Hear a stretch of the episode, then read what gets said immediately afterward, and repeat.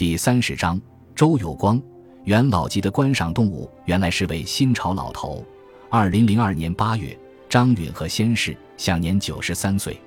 我们结婚近七十年，忽然老伴去世了，我不知道怎么办。两个人少了一个，这种生活好像自行车只有一个轮子了，另一个轮子忽然掉了，你怎么走？不知道怎么办。后来呢？慢慢地，慢慢的，隔了半年以后，人就稳定下来了。因为我想到一个外国哲学家讲过，个体的死亡是群体进化的必要条件。这么一想，我才安下心来。毕竟生死是自然规律。有一位外国哲人也说过，人的死亡是给后来人腾出生存空间。当时没有举行追悼会，也没举行遗体告别仪式。周有光在极度痛苦之中，用先哲的谨言来排遣心情。慢慢的。他已经把人的生死参透了。早在一九二五年，由于周有光的妹妹周俊仁与张允和是同学，两家的兄弟姊妹们便已相互认识。一九二八年，周有光、张允和同在上海读书时成为朋友。一九三二年，上海发生战乱，为了安全起见，张允和借读于杭州之江大学。此时，周有光任教于杭州民众教育学院，两人开始自由恋爱。一九三三年四月三十日，周有光、张允和结为伉俪，从此相濡以沫。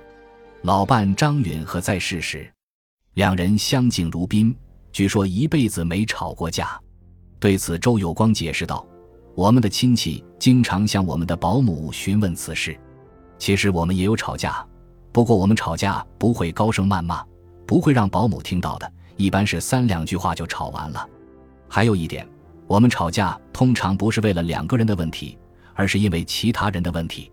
的确，我们的婚姻生活是很和谐的。到了北京，一直到我老伴去世，我们每天上午十点钟喝茶，有的时候也喝咖啡，吃一点小点心。喝茶的时候，我们两个举杯齐眉，这当然是有一点好玩，更是双方互相敬重的一种表达。周有光祖上为常州望族。太太张允和是当时的大家族张家的闺秀，叶圣陶先生曾说：“九如像张家的四个才女，谁娶了她们都会幸福一辈子。”张家四姐妹个个兰心慧质，接受过良好的教育。大姐张元和的夫君是昆曲名家顾传介，老三张兆和是沈从文的夫人，老四张充和嫁给了德意美籍汉学家傅汉思。张允和的曾祖父张树声是跟随李鸿章打仗出身的，张家与李家相并列。李鸿章当年因母亲去世回家守孝，职务就是由张树生代理的。散文集《多情人不老》是周有光和夫人张允和合著的。所谓合著，其实是各写各的。书的正反面互为封面，张允和的文章横排，书页向左翻。周有光的文章书排，书页向右翻，可谓别开生面。他们所写的都是回忆人和事的散文，感情饱满，文采斐然。紧挨窗台的书橱里，沈从文的书超过三分之二，墙上则挂了几幅周有光与老伴张允和的合影。有一张丁聪画的漫画很有意思，漫画中周有光踏着一辆三轮车，载着夫人张允和一同出游。老两口的亲密默契与恩爱跃然纸上。周有光说，他们夫妻俩跟丁聪是好朋友。一次，他跟丁聪说自己要买一辆三轮车，带着老伴出去玩。可是没想到车还没买，就被丁聪画成漫画在报上刊登了。谈话的间隙，周有光从身后的小书架上取下一本书给笔者看，这是《中国现代语言学家传略》。里面收录了包括周有光在内的许多知名语言学家的传略。笔者在目录处看到每一个传主后都有周有光用铅笔做的标记，注明有关传主的去世时间。只有他自己还健在。现在收在这本书里的好朋友和同学全走了，离开了这个世界，到八宝山去了，只剩下我。长寿也不是一件好事。佛经里说，九十九岁功德圆满。二零零五年春节前后。我患肝淤血住进医院，医生说这种病要治好的可能性不大。我觉得也到了该结束的时候了。可在医院里住了三个多月，我又回来了。九十九岁生日就是在医院里度过的，他们都来看我，我好像成了观赏动物一样。以百余岁高龄的他，每天还要看书读报，不是随意浏览，而是逐行逐句、圈点勾画，读到细处，甚至要找来地图，举着放大镜相与对照。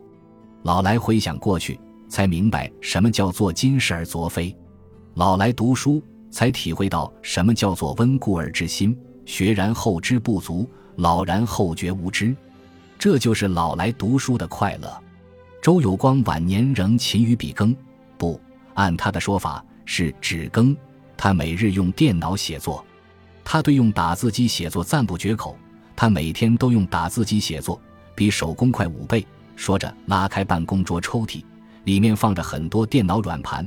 他随手拿出一张软盘，说：“这就是一本书。”又拿出两张，说：“一部大的书，两张软盘。”我写作没有固定的时间，年纪大了，跟正常人不同。年老的人工作累了要睡觉，我利用精神好的时候写文章，工作效率并不低。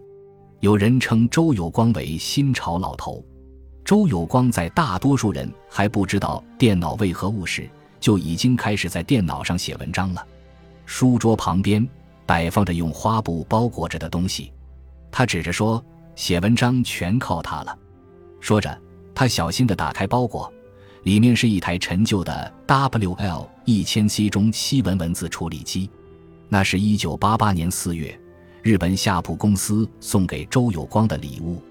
从此。周有光开始每天用这台电子打字机写作，用双打全拼输入中文。这台打字机保养得很好，几十年后他还经常用这台夏普。尽管儿子后来给他购置了一台更高级的电脑，我使用双打全拼在电脑上写文章，不用草稿纸已经快三十年了。我想什么就打什么，得心应手，灵活自如，一点也不慢。有的人是看着别人的文稿打。但是看打是打字员，高龄换笔之后，周有光开始关注汉字在计算机中的输入输出问题。在他看来，汉语拼音输入法不用编码就可以输出汉字，值得大力推广。周家的保姆三十多岁，周有光曾劝他学学电脑，保姆说：“我都老了，还学什么电脑呀？”周有光说：“我还没说老呢。”他不但说服保姆学电脑。还在保姆女儿假期来玩的时候教她学会了电脑。周有光叹息自己年纪大了，大部头写不动了，只能零星写点小文章。每月坚持为《群言》杂志写一篇随笔。采访时，他给了我他写的一篇文章的打印稿，题目是《十一柱行信》。在他看来，民以食为天，食当排首位，而不是常言的衣食住行。他还认为，在飞速发展的信息时代，信息如同吃饭穿衣一样重要，不可或缺，有必要在原来四个字的基础上再加上一个“信”。老人还在关注身边的社会问题，用随笔的方式表达自己的看法，可嘉可赞。尽管从事学术研究，而且年纪大了，但周有光却不像别的学者那样闭门谢客、苦心经营。他笑言：“别人来看我。”说怕耽误我的时间，我说我的时间不值钱，我是无业游民。当今世界，人活百岁并不稀奇，稀奇的是已逾百岁高龄的周有光笔锋上见。说到著作等身，周有光不赞成这种说法，他说这个提法不科学。古时候的书用竹简穿缀而成，堆积起来可以有一人多高，现在技术先进。一张光盘就能容纳好几十部百科全书，要想等身不可能了。仔细想来，周有光的话很有道理。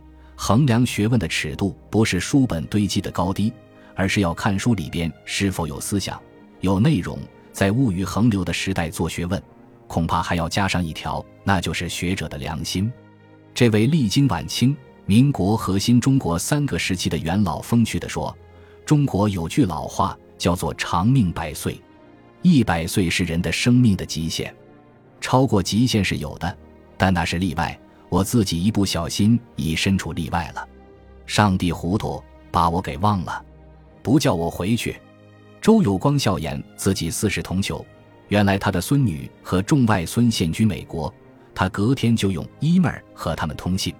他不仅头脑十分新潮，而且生活中也不落伍，喝星巴克的咖啡，看好莱坞大片，时尚不输当代青年。他对自己的未来充满了信心。他说：“有的老人认为自己老了，活一天少一天了，而他则不以为然。老不老，我不管，我是活一天多一天的。我的生活很简单，我的天空就是这半个书房。”讲着讲着，周有光便笑出声来，孩童般乐不可支，合不拢嘴。感谢您的收听，喜欢别忘了订阅加关注，主页有更多精彩内容。